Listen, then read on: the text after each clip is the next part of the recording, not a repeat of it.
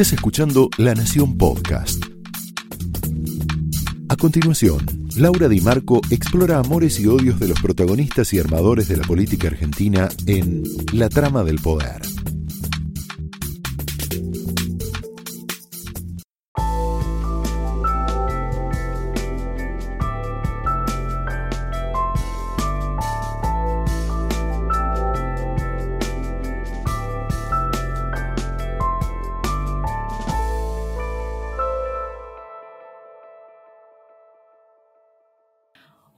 Buenas noches, bienvenidos a la trama de esta noche, en donde tenemos tres protagonistas que te van a ayudar a entender el tema que queremos tratar con vos. Y es estos enigmas que hay en torno a Alberto Fernández como, como candidato presidencial o como el candidato presidencial que más probabilidades tiene de ganar las elecciones de este año. Digo enigmas porque Alberto Fernández va haciendo declaraciones y va acercándose a personas, va mostrando su mapa del poder de un modo bastante contradictorio, en donde le está hablando a dos públicos al mismo tiempo, donde da señales contradictorias sobre los mismos temas. Por ejemplo, el tema de Carlos Melconian. Esta semana circuló que Alberto Fernández le habría pedido un programa económico a Carlos Melconian algo bastante difícil de digerir dentro de su propia coalición, de la del Frente de Todos, porque, bueno, Melconian es un economista ortodoxo, eh, ubicado incluso a la derecha del propio Macri, de hecho se fue de, Cambiemos en un determinado momento y se, fue con, con bastantes resentimientos. Bueno, esta semana eh, salió Alberto Fernández a desmentir que le haya pedido un programa a Carlos Melconian, pero admitió que sí se reunió con Melconian. Eh, lo que dijo concretamente es que el superministro de Economía, eh, con la figura que él está pensando para, para ocupar el Ministerio de Economía en la Argentina, va a salir del equipo con el que él está dialogando. En ese equipo está Guillermo Nielsen, está un kirchnerista reconvertido al liberalismo que es Emanuel Álvarez Agis, está Matías Culfas, está Cecilia Todesca, anda orbitando por ahí también Fernanda Vallejos, que esta, esta semana dejó una, una declaración muy eh, inquietante, les diría. Dijo algo así como, en un Estado soberano, ese Estado soberano tiene la capacidad de crear su propio dinero está sugiriendo que el dinero que necesita la Argentina para la próxima etapa va a ser financiado con inflación, está sugiriendo que va a emitir. Es una duda que queda flotando porque el propio Alberto Fernández habla de que uno de sus objetivos es bajar la inflación, pero entre sus propios economistas hay contradicciones y hay indefiniciones en torno al programa económico, del que se sabe poco. En el equipo económico de Alberto Fernández hay tal vez un tapado, un candidato tapado, que es Diego Coats, que es el economista en jefe de la Unión Industrial Argentina. No está saliendo mucho en los medios, de hecho no, no, se ha hablado mucho de él, pero puede ser una figura a tener en cuenta en un eventual próximo gobierno de Alberto Fernández. Otro sector enigmático es el periodismo. Uno ve a un Alberto Fernández que habla con todos, con todos los medios, no está distinguiendo entre eh, medios críticos del kirchnerismo o no críticos. Y sin embargo, esta semana pasó algo inquietante. Sucedió que Alberto Fernández avaló el procesamiento de Daniel Santoro por parte del juez Ramos Padilla, que es un juez que, como todos saben, está identificado con justicia legítima, con el kirchnerismo. Eh, Alberto Fernández dijo algo así como que una cosa es el periodismo y otra cosa es la extorsión, poniendo a Daniel Santoro del lado de la extorsión. Esto es preocupante por muchísimas razones que serían muy largas de, contar y de enumerar, es un largo debate, pero básicamente porque Daniel Santoro tiene una larga tradición en la investigación del menemismo y del kirchnerismo. Hay un artículo muy interesante que publicó Fernando Ruiz, que es un académico, un integrante de la Academia de Periodismo, en el que explica cómo el periodismo de investigación tiene muchas veces que obtener información de fuentes ilegales para poder tener información que sea útil a la gente. Eh, en el periodismo profesional, uno de los objetivos centrales es que la información obtenida sea para el bien común.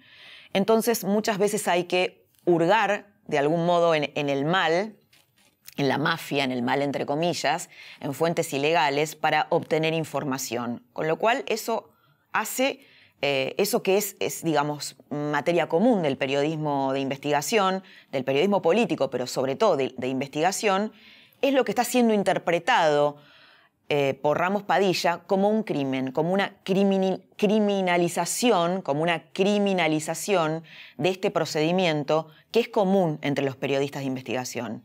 La pregunta es entonces, ¿cuál de los dos Alberto Fernández va a aparecer? ¿El que habla con todos o el candidato que avala el procesamiento de un periodista de investigación? ¿Qué va a pasar con la causa de los cuadernos durante un eventual gobierno kirchnerista? ¿Se va a ir para atrás con estas causas? ¿Va a haber una amnistía generalizada o una extensión de los procesos, tal como sucedió con, las causas de Carlos Menem?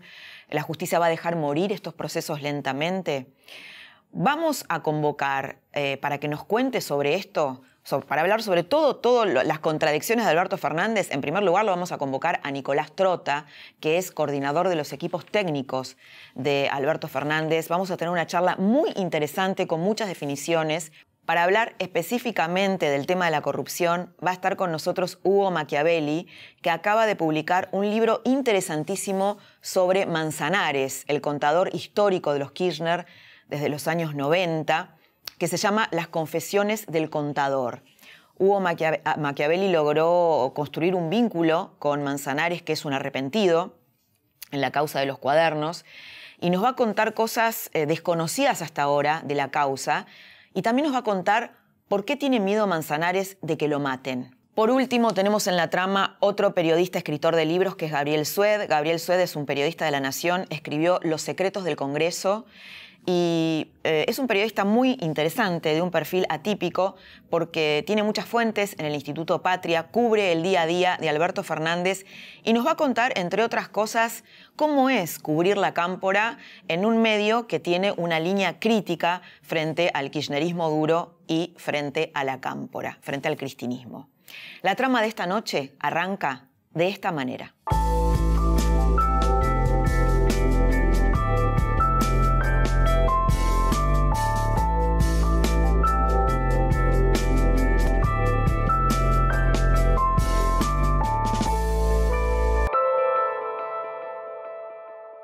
Nicolás Trota, bienvenido, buenas noches.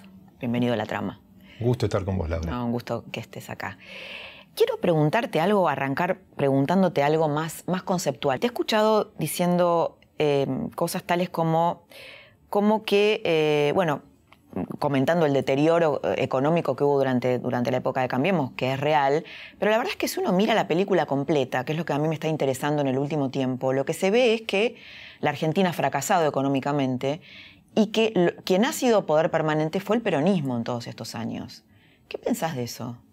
Digo, como que todos los presidentes no peronistas terminan con la misma foto, pero si vos ves la película, ahí cambia un poco. yo creo que poner escena. analizar 40 años de la Argentina y poner a todos en la misma bolsa me parece eh, injusto, ¿no? porque si uno ve lo que es el deterioro que es real que ha sufrido la Argentina a partir de la década del 70, en términos sociales, económicos, posición a nivel global, eh, uno lo ve con indicadores de crecimiento de desempleo, destrucción de nuestra matriz industrial y el más doloroso que es el crecimiento de la pobreza, ¿no? que uno puede ver la pobreza por nivel de ingreso, pero también uno tiene que analizar la pobreza más estructural, que es la que más cuesta romper y que yo creo que es una de las grandes asignaturas de la democracia. ¿no? Y si nosotros vemos que ahí la dictadura militar tuvo un impacto no solo en términos económicos y sociales, sino también en quebrar parte de los lazos solidarios de nuestro país. ¿no? Y lo que fue ¿no? la noche más oscura que transitó la Argentina en, su historia. Ahora, pero Nicolás, ahora tenés un Estado muy grande, ¿no? el kirchnerismo metió más o menos un millón de personas dentro del Estado, o digamos jubiló a dos millones de personas eh, sin tener los recursos para financiar eso. Lo que todos nos preguntamos es cómo va a ser Alberto Fernández con ese Estado. Eh, y cómo va a ser en un mundo que ha cambiado, ¿no? Nosotros somos exportadores de soja, el valor de la soja es mucho menor a cuando estaba Cristina Kirchner. Yo no sé. ¿Qué, es lo que va a hacer? ¿De dónde va a sacar la plata? Bueno, pero Stiglitz siempre plantea, ¿no? El problema no es el Estado si es grande o chico, el tema es si hace lo que tiene que hacer. ¿no? Y la verdad cuando sí, uno ¿y cómo dice, se financia? Por supuesto, pero ahí también es, es, la discusión, ¿no? Siempre hay pujas distributivas, ¿no? Pero cuando uno dice, el kirchnerismo jubiló, a dos millones de personas que no aportaron. Digo, ahí me parece que hay una fuerte definición de la construcción de un esquema de justicia social en la Argentina, porque esa gente, esas personas son sujetos de derechos, que hoy tienen una prestación por parte del Estado que implica el esfuerzo de todos los argentinos para sostener que, entre otras cosas, nos da la posibilidad de que hoy la crisis social no sea más profunda. No, no, estamos de acuerdo, Nicolás, pero el tema es que vos cuando generás un derecho tenés que generar la riqueza para, financiar ese derecho. Es que ese es el gran desafío que tiene la Argentina, es cómo logramos ¿no? Que, que, muchas cuestiones se transitaron estratégicamente en la gestión de Néstor y Cristina Kirchner. Los indicadores, digo, de la finalización del gobierno de Cristina, más allá de años complejos, el 2008 con la crisis internacional, el 2014, que fueron años regresivos en términos de distribución y de recuperación de salario, todos los demás años el salario le ganó a la inflación. ¿no? Y si uno ve el gobierno de Cristina dejó una pobreza del 27%. Vamos a estar terminando con una pobreza del 38% en la gestión de Macri. Digo, ese 27% de pobreza ya es una pobreza que no se logra resolver con la expansión exclusiva de la economía, con la creación de empleo de calidad, porque es una pobreza que hay que atacarla con un Estado presente, inteligente, más vinculado a políticas educativas, a políticas sanitarias y a políticas de infraestructura social. Nicolás, bueno, ahí te hago de abogada del diablo. Vos decís la las paritarias, digamos, estuvieron por encima de la inflación, cosa que es verdad, pero también es cierto que tenés un porcentaje enorme de la sociedad que trabaja en negro, que también fue generado por ese modelo. el modelo, eso viene de eh, los 90, digo, y en el gobierno de Cristina se bajó hasta el 33%, que es altísimo igual. ¿Va a haber una reforma laboral? ¿Están planteando una reforma laboral? Yo lo que he conversado en su momento con Alberto Fernández, eh, puede haber actualizaciones laborales. El problema que muchas veces con, las definiciones de ciertos términos, mm. lo que no se puede pensar que nosotros podemos crear una sociedad con mayor justicia social, con pleno empleo, con un mercado interno fortalecido que impulse el desarrollo, precarizando el empleo. Digo, si nosotros asociamos una agenda de reforma a menos vacaciones, que no haya indemnización, digo, cuando el mundo está yendo para otro lado, cuando nosotros tendríamos que estar discutiendo, entre otras cosas, licencia por paternidad, equiparando la licencia por paternidad al de la mujer, porque eso tendría un impacto enorme en las tareas de cuidado, tareas de cuidado que el gobierno de Cristina empezó a reconocer con esto que muchas veces dicen, no estas mujeres que se jubilan que no aportaron. Digo, eh, eso es lo que nos permite transformar la sociedad. El problema no es las mujeres que no aportaron, el problema es de dónde sale ese dinero. ¿no? El dinero existe, el tema es cómo lo distribuimos. Y yo ahí sí comparto que la mejor manera de distribuir es creando riqueza. ¿No? Y ese es el desafío que tenemos ahora. ¿Cuál es el camino para crear riqueza? Yo creo esa es la gran pregunta. Esa es la gran pregunta, ¿no? Y que nuestro país en parte, digo, se bandea.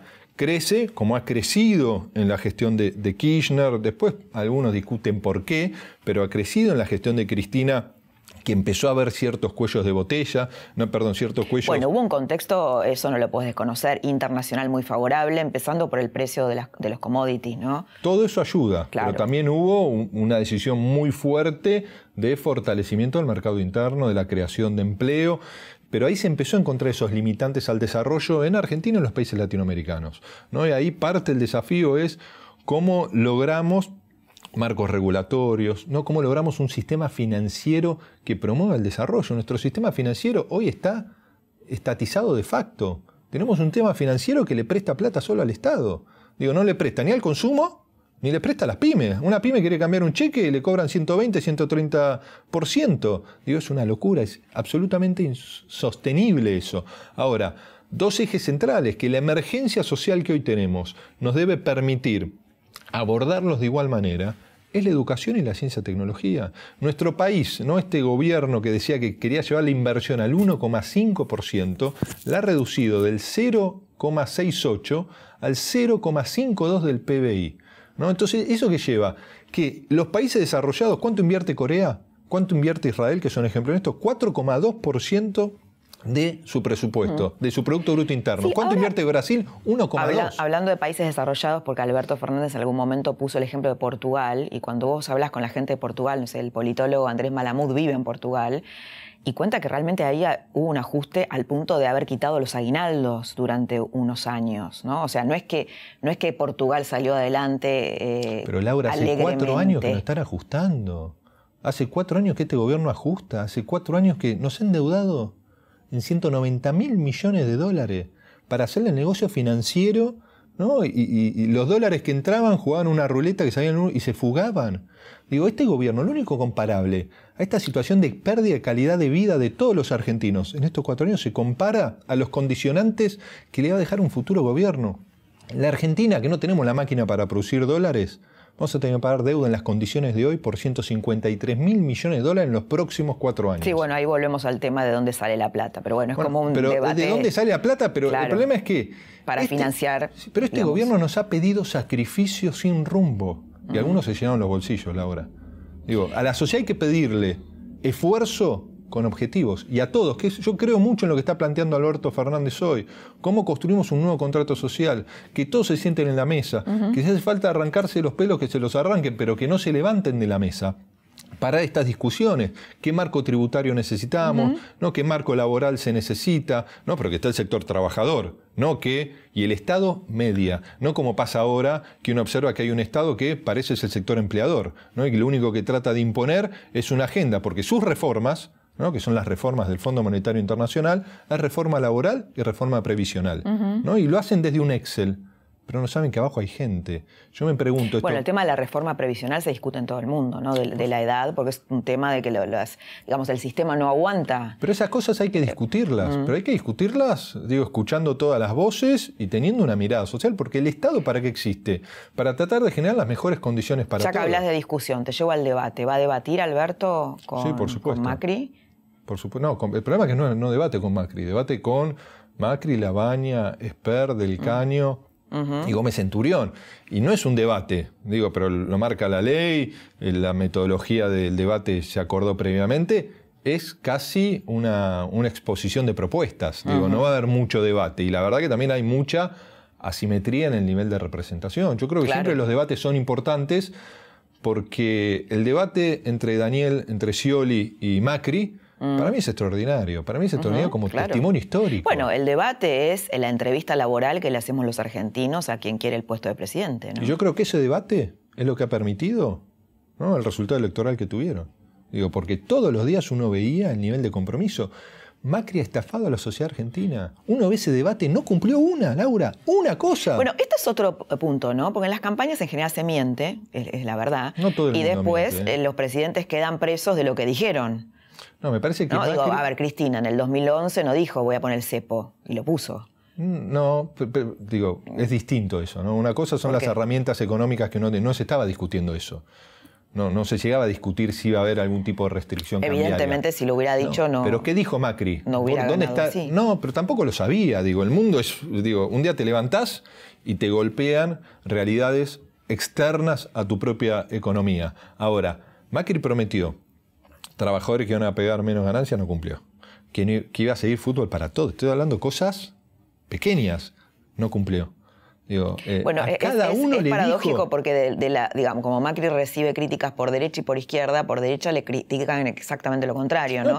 la reparación histórica de los jubilados. Bueno, que no sé a eh, quién reparó, pero. Que no, este, pero no sé a quién reparó. Pero lo que yo te digo es, eh, más allá que uno después no pueda ¿no? No, no, pueda cumplir las metas que se traza y que puede ser bueno o mal gobierno. El problema es cuando uno asume un compromiso directo y hay un marcado incumplimiento. ¿Se puede adelantar algún compromiso que va a tomar Alberto Fernández en el debate? ¿Están trabajando sobre ese debate? Él se está trabajando, él viene asumiendo compromisos importantes de cara a lo que va a ser su gobierno. Él está planteando en ese sentido también no generar una, una sobreoferta de respuestas que van a ser complejas porque hoy tampoco se sabe qué Argentina va a asumir Alberto Fernández. Digo, estamos en una realidad del día a día, en una realidad inclusive que hay un gobierno que parece no tomar conciencia de la crisis social, un gobierno que le viene hablando al mercado hace tres años, porque cuando dice hay que generar confianza para que vengan inversiones. Digo, este gobierno, en la lógica de ellos, hizo todo lo necesario para que vengan inversiones. Pero yo no sé si tiene una mirada naif de la realidad. Mm. Digo, las inversiones no vienen por arte de magia. Nicolás, ¿cómo va a convivir estos dos sectores que parecieran opuestos ¿no? dentro de la coalición de ustedes? Por ejemplo, Grabois hablando de reforma agraria, eh, bueno, el albertismo diciendo que esa no es una propuesta, digamos, de, apropiada o, que, o que ustedes puedan tomar. Eh, el otro día Mansur diciendo que eh, Magario lo va a controlar a Kisilov en la provincia de Buenos Aires, es lo que le dice. No, pero yo no lo vi, pero conociendo a, Juan, eh, debe haber sido una humorada de Juan en un chiste. Digo, me parece, Laura, yo hago una crítica muy fuerte a este gobierno en muchos aspectos, como verás, pero uno de, los que creo que también hay que remarcar es que se transforma en un espacio acrítico. Y eso debilita la política. Digo, el gobierno expulsaba a cualquiera que tiene una voz distinta. ¿Estás hablando de Cristina o de Macri? De Macri estoy hablando. No, no, porque digo, esa es la ah, crítica que se le, hace, se le ha hecho a Cristina. Bueno, y eso también creo que termina pasando, no solo en el gobierno de Cristina, sino que ha pasado a lo largo de distintos procesos políticos en el tiempo. Ahora, ¿cuál, ¿qué agrava la situación del, del macrismo? Es que se transformó en un espacio acrítico el primer día. ¿Cuánto tarda en echar a Melconiana, Prat no, no, pero, como, pero ¿por qué te lo pongo como ejemplo? Porque la diversidad de pensamiento, ¿no? ampliar los márgenes de nuestra fuerza política es fundamental. Obviamente que hay que administrar ¿Ustedes esas creen en integrar esa diversidad? ¿Creen que pueden integrar? Y tiene que ser mucho más diversa. Digo, las elecciones se ganan con el 45% de los votos. Gobernar va a demandar una mayoría mucho más consolidada, no solo de actores vinculados a la política, a los movimientos sociales, sino también al propio sector empresario ¿no? y al sector de los trabajadores. ¿Qué encuestas se están manejando? ¿no? Porque del lado de Macri se dice una cosa, del lado... ¿Qué dice Macri? depende con quién hables, ¿no? Pero no, eh, bueno, es, bastante, digamos, por lo menos las matemáticas indican que es este, bastante difícil que se revierta la situación de las PASO, ¿no? Algunos hablan incluso de un ensanchamiento de, las posibles, de las chances de Alberto Fernández, pero no sé qué tienen no, ustedes. Laura, nosotros observamos, digo, que el resultado electoral tan contundente se dio por dos factores. Por un lado, porque este gobierno es una tragedia. Para mí es el peor gobierno de la democracia, superando el gobierno de la Alianza, porque la Alianza heredó condicionantes y complejidades muy diferentes a las que heredó este gobierno que inyectó, como te decía, bueno, eso para otro debate grande. Por supuesto, 190 mil millones de dólares de deuda, que no sabemos dónde está la plata. Ahora, también porque el peronismo tuvo la capacidad de construir una unidad, ¿no? Con Cristina, con los gobernadores, con Sergio Massa, con las centrales obreras.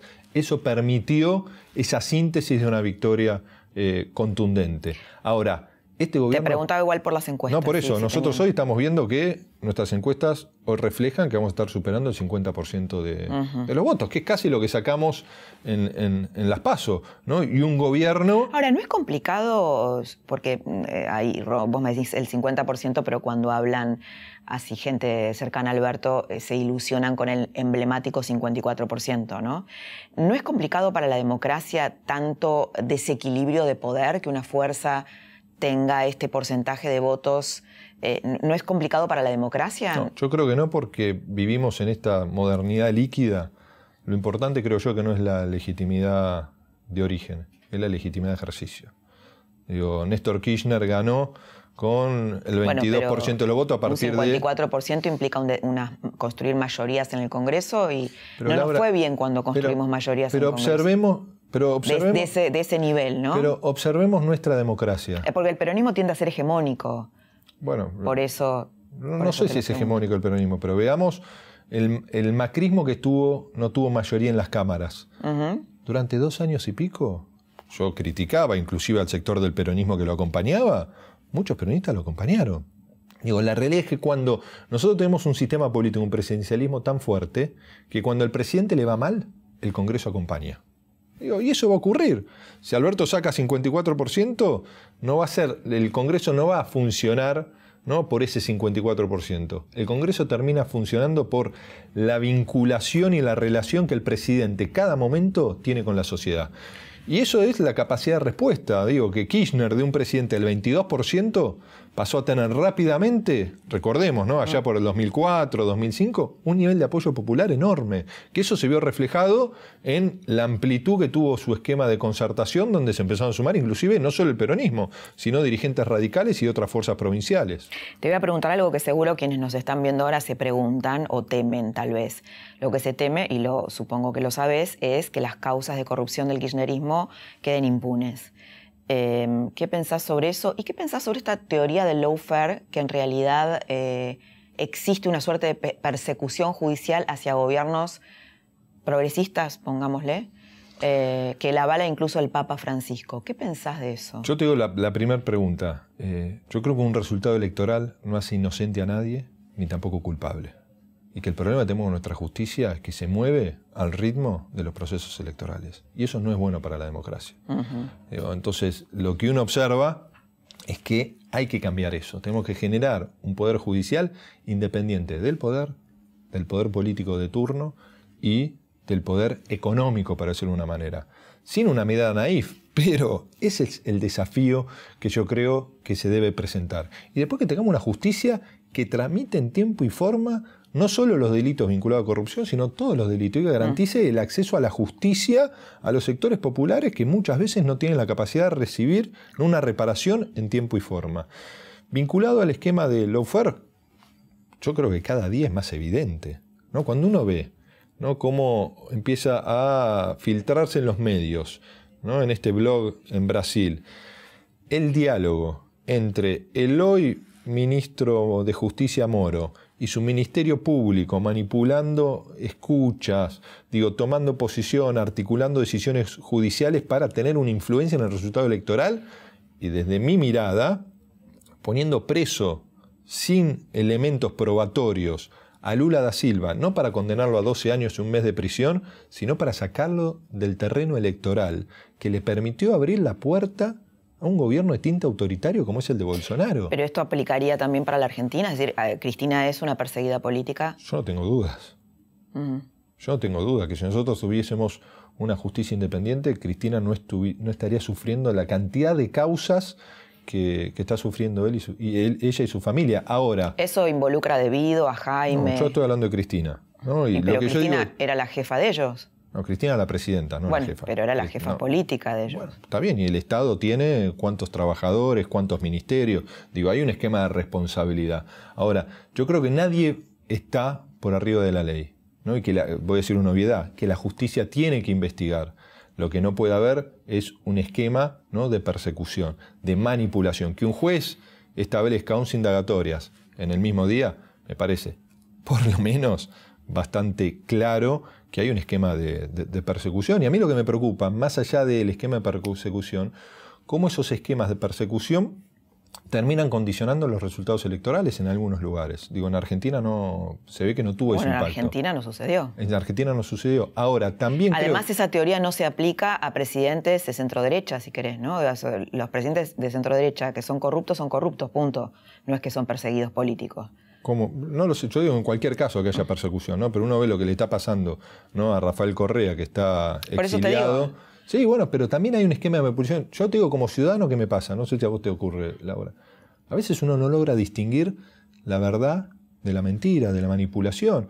Y el hecho también que creo que uno no debería caer, ¿no? que a veces caemos ¿no? de, en esta línea que vos decís, cuando alguien que uno tiene ciertas eh, afinidades ideológicas, rige el, principio de presunción de inocencia. Exactamente. El que no tengo vínculo, digo, si hace algo Macri, Macri es culpable. Claro, ¿por qué, un, digo, un presidente que no es de centro izquierda no es perseguido político? ¿no? Eh, el lawfare tiene un elemento adicional. El lawfare tiene, yo para mí es claro, ¿no? pero es para debatir horas y horas. Sí, por eso yo te es una intervención, No, no, es una intervención externa. Digo, veamos lo que era Brasil. Brasil hace cinco años estaba participando en el contexto internacional ¿no? con una fuerza enorme. Brasil, si seguía no, no, Está bien, te digo, pero el caso de Brasil me parece que es distinto. Si vos lo tomás en la Argentina, bueno, hay una enorme cantidad de investigación periodística, judicial, que bueno, te permite, eh, te permite darte cuenta de que ahí hubo un entramado corrupto desde el propio Estado. Sé que en esto no estamos de acuerdo. No, pero, hay que investigar. Lo que yo digo hay que investigar. Y la verdad hay ciertas cosas que a mí me generan dudas, por lo menos. Y lo que sí también yo creo que ahí tendría que haber algún debate mm. que nos permita que investigue la justicia. Con los tiempos que tiene la justicia, garantizando ¿no? todos los derechos procesales que debe garantizar el Estado.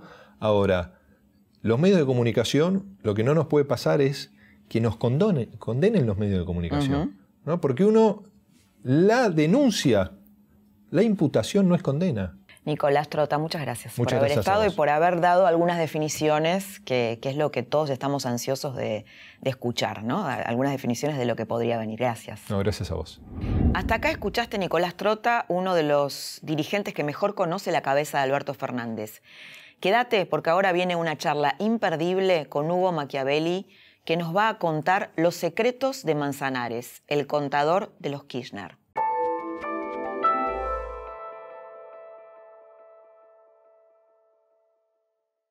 Hugo Machiavelli logró construir un vínculo privilegiado con Manzanares, el contador de la familia Kirchner, que, tiene miedo de que lo maten. Te va a explicar en qué punto está Manzanares hoy y qué puede pasar con la causa de los cuadernos si Alberto Fernández llega al poder.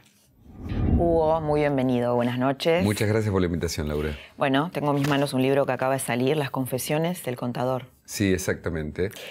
Eh, leo esto y me parece que la confesión o el arrepentimiento de Manzanares es tal vez la prueba más eh, potente ¿no? del entramado de corrupción kirchnerista. Y sí, ¿es así? En un punto es así, Laura, bien decís, porque efectivamente es el hombre que técnicamente mejor conocía los secretos, incluso desde su génesis, del kirchnerismo. Su padre fue el primer eh, hombre contable que manejó los, libros de, de Néstor Kirchner. Él conoce los desarrollos de todas las sociedades, el lavado de dinero, eh, el alquiler en causas que bueno, van a ser juzgadas el próximo año como Tesur y los Sauce. Es decir, que eh, además en el libro pasa algo interesante, que es el contador en términos técnicos, pero también es el que cuenta, es decir, alguien ah, que, hace, viste, que hace como un quiebre en su vida.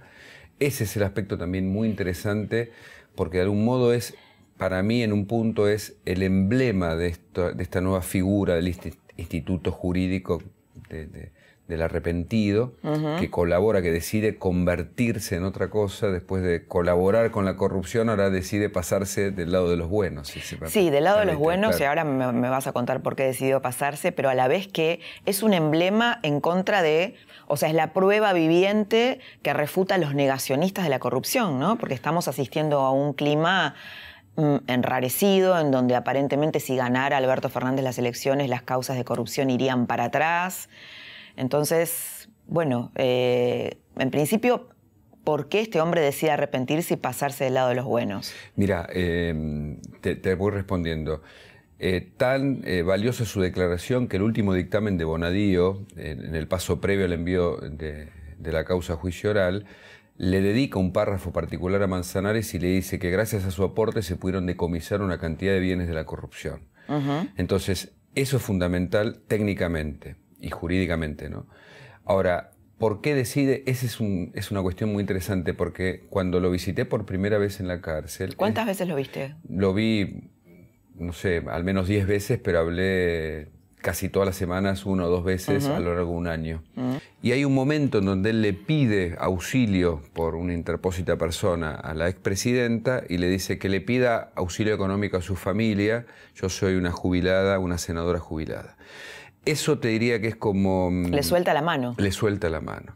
Entonces, por primera vez, un hombre de más de 50 años se encuentra solo, abandonado, y toda la gente a la que le sirvió, sea incluso algunos de su propia familia, pero mucho más a quienes eh, obedeció lealmente en, el mundo del kirchnerismo, eh, lo dejan solo. Frente a esa realidad, él se quiebra y él dice, te diría en términos casi mm, eh, religiosos, él dice, quiero tener un final de mi vida con más dignidad. En ese proceso de arrepentimiento él tuvo muchos mensajeros de parte de Máximo, él cuenta allí que lo visitó el Cuervo Larroque, Guado de Pedro, saludos de Máximo, y la idea del saludo era mantengamos el pacto, mantengamos el silencio.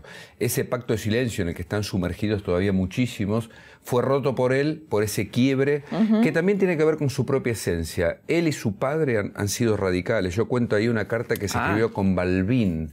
Balbín, antes de morir, le escribe una carta a Manzanares y le dice, procurar el bien, seguir por los valores de, la honestidad y qué sé yo, y de repente eh, la tentación, los bolsos, Muñoz y la lealtad al kirchnerismo le hizo eh, de gran parte de su vida una obediencia de vida, que cambió cuando estuvo allí solo con su propia alma. Sí, uno, uno dice ¿no? que eh, realmente el país complejo, el propio contador de los Kirchner está diciendo acá hubo enriquecimiento ilícito, acá hubo una trama corrupta. Totalmente. De qué, digamos, qué es lo que, qué es lo que hace falta para, bueno, para corroborar eso, ¿no? Yo creo que la suma de los testimonios eh, de muchos de los arrepentidos, más las pruebas, todo el rompecabezas, ¿no? Claro, más las pruebas obtenidas eh, fácticamente por, por direcciones, por cuentas bancarias, eh, permiten reconstruir gran parte de las causas de corrupción que van a ir a juicio oral. Muchas están, pero muchas van a ir el año que viene. Creo que la validación del testimonio de Manzanares en, esa oportunidad será fundamental, como de otros arrepentidos, Centeno, Fariña, en cada una de, las causas. Pero en el caso de Manzanares tiene además los libros contables, tiene la constitución de las sociedades, tiene los datos fácticos que, como te decía, permiten reconstruir eh, y efectivamente recuperar esos bienes de la corrupción. Eh, hay en Manzanares un antes y un después luego de esta, este arrepentimiento. Hoy es un hombre mucho más libre. Cuando yo lo visité por primera vez en la cárcel estaba casi sin comer, hace un año que estaba detenido, porque tenía miedo o que lo envenenaran o, no, no, quería comer esa comida. De hecho, o, tal vez la venganza de los propios compañeros que siguen en el pacto de silencio. Exactamente. Entonces compartía con Mono Mirichelli parte de lo que comía y había bajado su nombre flaco, había bajado mucho, mucho de peso, tenía un rostro muy demacrado, estaba muy angustiado, oscuro. Y hoy lo ves, yo estuve en el sur con él ahora un mes más o menos, eh, rodeado de su familia, con la seguridad. Claro, porque él está libre ahora. Él está libre, custodiado por la Policía Federal en la puerta de su casa, no lo dejan ni a sol ni a sombra. Pero él aceptó esas condiciones incluso a riesgo de su propia vida. Él dice, no es que me van a mandar a matar desde los sectores del kirchnerismo más eh, importantes, pero puede haber algún loquito que, eh, digamos, en esta cuestión de ser más papista que el Papa, como suele decirse, quiera hacer, no sé, algo. Eh, y, él optó incluso en esta nueva etapa de su vida por estar cerca de los suyos, pese al costo que pueda significar eso. Y se lo ve mucho mejor que antes, se lo ve con ganas de eh, colaborar judicialmente, lo hace, en el libro está expresado parte de las cosas que también va a seguir contando la justicia, y me parece que hay, hay ahí una oportunidad que yo planteo en el prólogo. Eh, necesitamos eh, una, una, sociedad más justa. Ahora, la justicia no puede excluir la piedad.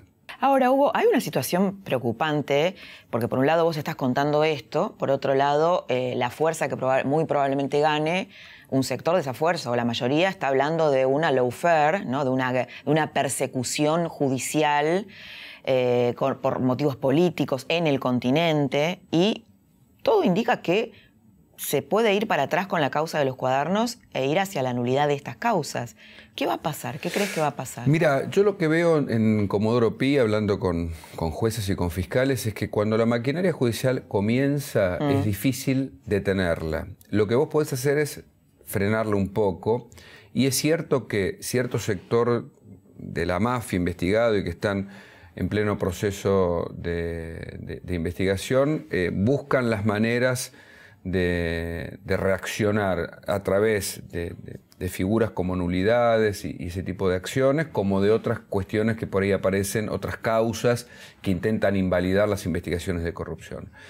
Lo que, lo que creo es que la justicia va a avanzar. Cristina Fernández está siendo juzgada en obra pública. Logró que su declaración sea la última en esta etapa de indagatorias en esta causa, con lo cual es probable que sea el año próximo, es probable que las causas Otesur y los Sauces también vayan a juicio oral el año próximo, es probable que la ruta del dinero acá termine este año en veredicto o el año próximo, es decir, se va a ir demorando. Lo que me parece es muy difícil es impedir desactivarlo. desactivarlo. La última, Hugo, ¿qué pensás cuando Alberto Fernández dice que Cristina Kirchner es inocente y que es una perseguida política, siendo que él es abogado y, bueno, y se ha metido mucho en, sus causas, ¿no? Bueno, eh, me parece que eh, yo hablé con Alberto hace algunos meses y discutimos puntualmente Otesur y los sauces. Eh, obviamente hay, hay, en él una idea que me parece es, es muy débil en términos de, la defensa, efectivamente, de la expresidenta, porque contratar a los contratistas de la obra pública ya a priori es ilegal, digamos, por un montón de razones en la, justicia, en, esa causa, se van a demostrar un montón de hechos que, por supuesto, dentro del vericueto del proceso penal pueden cuestionarse. Sin embargo, me parece que Alberto va a intentar eh, tal vez colaborar con algunas figuras particulares, pero no va a impedir que la justicia avance con otras. Es decir, no es alguien que esté a favor de la impunidad, me parece, pero por propia cercanía, eh, tal vez en esta idea que él dice, lo de Otesur y lo de los sauces es una cuestión ética, me parece que ahí... Eh, es una desprolijidad, ¿no? Es, es una desprolijidad, me parece que ahí, digamos, va a quedar entrampado en su propio discurso, porque la opinión pública tampoco es ingenua respecto a los hechos que mm. ocurrieron. Hugo, muchas gracias por haber estado y te felicito por la confesión del contador. Muchas gracias, Laura. Hasta acá lo escuchaste a Machiavelli, en donde cierra muchísimo la causa de los cuadernos, el entramado, cierra mucho más aún, ¿no? El entramado de corrupción, la trama criminal armada durante el gobierno de Néstor y Cristina. Quédate porque ahora viene una charla intensa con uno de los periodistas que más sabe de la cámpora y de Cristina Kirchner.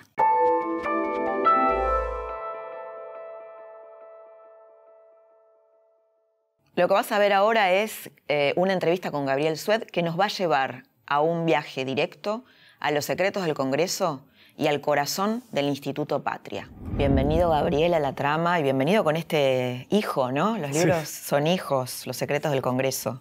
Muchas gracias por la invitación. no, un placer que estés acá. Bueno, eh, Gabriel Sued, a mí me encanta el perfil que tenés, me intriga también, que es un perfil con conexiones, un periodista que cubre la campaña de Alberto Fernández, que tiene conexión con la Cámpora, con el Instituto Patria. Eh, y es muy interesante lo que escribí, yo soy tu lectora, y, me pregunto cómo es cubrir el Instituto Patria en un diario que tiene una mirada crítica hacia la Cámpora, hacia el kirchnerismo duro. ¿Cómo manejas eso? Mm. Creo que me puedo manejar con un grado de autonomía eh, interesante, amplio, que el diario me lo permite. Pero eh, viste como en, eh, cuando dabas un examen en la facultad, que si vos vas contra la corriente tenés que demostrar que sabés incluso un poco más. si, estás en contra de lo que el profesor manifiesta como posición en una clase, que es, digo, comparable con la postura de un diario, eh, los, requisitos periodísticos que se me imponen a la hora de escribir una nota son mayores. Entonces, eh, necesito contar con información que me valide eh, esa postura, si querés, este, un poco distanciada de la línea editorial del diario. Y el diario creo que me lo permite y me siento muy libre. Y lo enriquece muchísimo eso. Respaldado. Sin duda. Sí, yo creo que sí. Bueno, te quiero preguntar de algunas figuras, ¿no? De, mm, yendo a tu libro de los secretos del Congreso, Piqueto, por ejemplo, es una figura, eh, es una figura también interesante y que un poco salió del closet, ¿no? En algún sentido, sí. porque eh, de opositor pasó a principal defensor de Macri. Eh, bueno, vos lo trataste como una especie de prócer en el Congreso, ¿cómo lo definís? Sí, sí, Pichetto es un profesional de la política, eh, y es un hombre de palacio, es quizás eh, la figura más emblemática de la, superestructura, de la dirigencia. Eh, conoce como nadie esos códigos y hasta un dirigente radical me decía, antes del salto de Pichetto al oficialismo, que es el secretario general del sindicato de la política al que todos adherimos, más allá del partido al que pertenezcamos.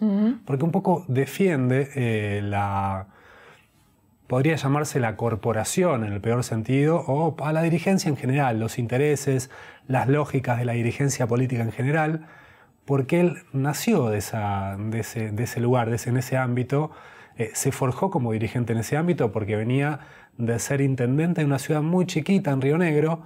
Y a partir de ahí es que, como, primero como diputado durante ocho años y después como senador, 18 años va a cumplir ahora en diciembre, se fue formando como dirigente, un dirigente absolutamente de palacio.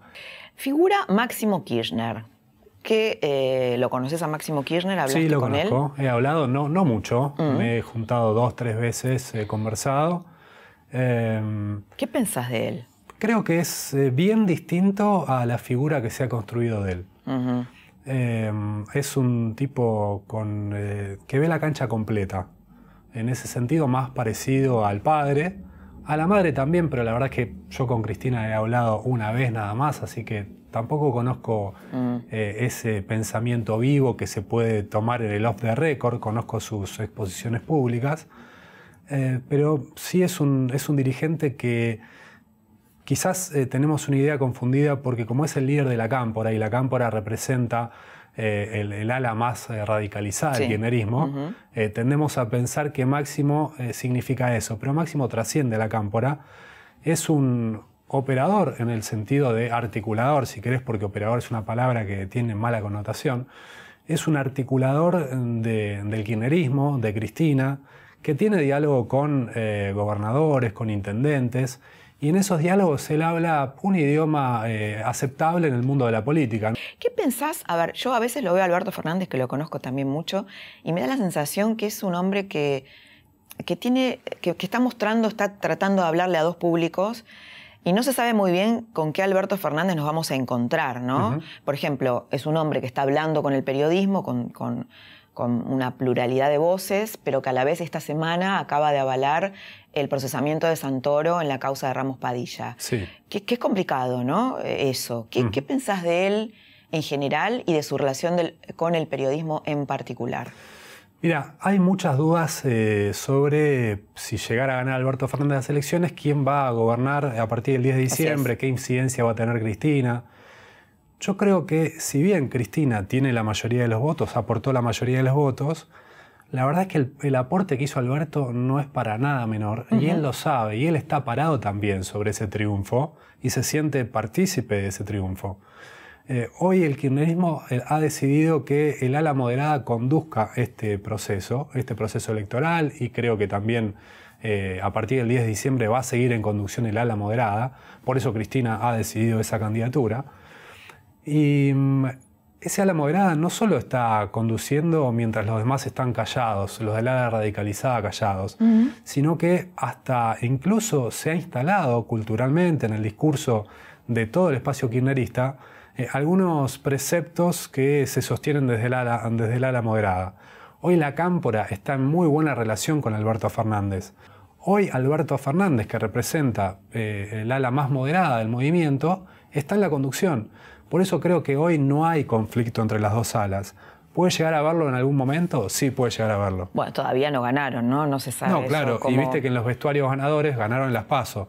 Claro. En los vestuarios ganadores eh, siempre las eh, falencias o las carencias se disimulan. Eh, quizás cuando surja algún conflicto, si, si es que llega a ganar y son gestión, eh, pueden empezar a, emerger las diferencias. Sí, esto, eh, la reunión esta que tuvo, este viaje que hizo Alberto Fernández a Tucumán, en donde Mansur, delante de los líderes peronistas, les dice, bueno, el peronismo ha encontrado una nueva conducción y es Alberto Fernández. Sí. Eh, ¿Cómo tramitar a eso Cristina Kirchner? ¿no? Ya no es la jefa del peronismo, sino que el jefe del peronismo es Alberto Fernández. Yo no la vi a ella, no sé vos qué impresión tenés, disputando el liderazgo con Alberto Fernández. La vi corriéndose para permitirle a Alberto Fernández construir su propio liderazgo.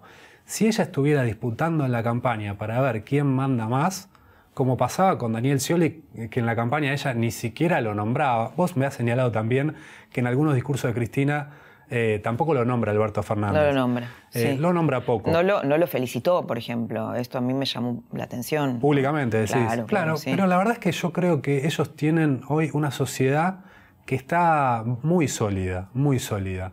Eh, y me parece que ella ha eh, adoptado un segundo plano muy conscientemente, más allá de su situación familiar, de lo que está pasando con la hija, ha adoptado un segundo plano eh, para habilitar la construcción de un liderazgo de Alberto Fernández. Y creo que eso se vio durante la campaña y que habla de que no, no hay una disputa de liderazgo en este momento en el frente de todos.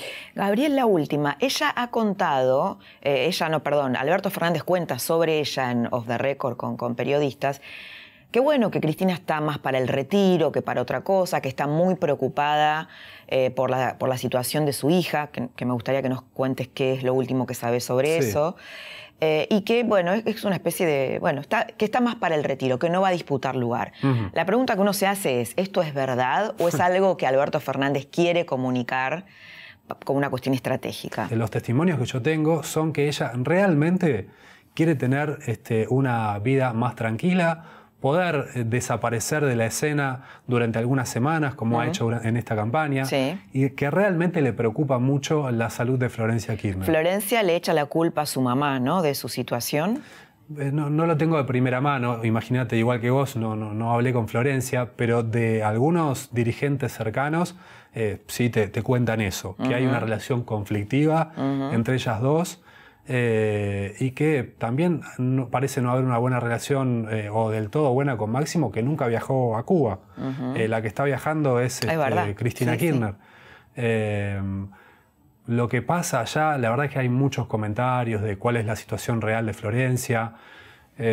Viste que son cosas muy delicadas. Bueno, de hecho no puede estar con su hijita, así que evidentemente es, grave lo que le pasa, es serio, ¿no? Claro, lo que ha dicho Camilo Vaca Narvaja es que ellos, el padre de, Elena, es que han preferido mantenerle la escolaridad a Elena y no, que no esté haciendo tantos viajes para que no se le altere tanto la vida. Pero es verdad que esté con la madre tan lejos. Eh, llama la atención y seguramente nos puede llevar a, inducir que, que la situación no es para nada buena. Ha dicho también Camilo Vasca Narvaja que eh, Florencia atraviesa una depresión muy profunda, algo que no había estado en el parte médico que enviaron desde Cuba, que me parece que eso ya nos permite entender un poco más qué está pasando, que no es simplemente un linfedema en las piernas, una situación de estrés postraumático, porque se sentía perseguida por la justicia. Está muy deprimida Florencia Kirchner, según lo que dijo su, su expareja, el padre de su hija. Eh, y esas situaciones, las situaciones de depresión, son difíciles de medir eh, y, tienen este, un amplio espectro en cuanto a lo que puede llegar a ser eh, un agravamiento del caso. Gabriel, muchas gracias por haber estado esta noche y mucha suerte con los secretos del Congreso, que tiene datitos muy jugosos y es muy interesante. Gracias. Dos periodistas que escribieron libros y un dirigente que conoce como pocos qué es lo que se viene en la Argentina si es que Alberto Fernández gana las elecciones. El debate entre Alberto Fernández y Macri seguramente nos va a dar más pistas de una campaña que siempre tiene un problema en la Argentina y es que nunca se dice la verdad o hay verdades a medias. Hasta aquí la trama de hoy. Que tengas muy buenas noches y te espero la próxima semana para seguir compartiendo otra trama del poder.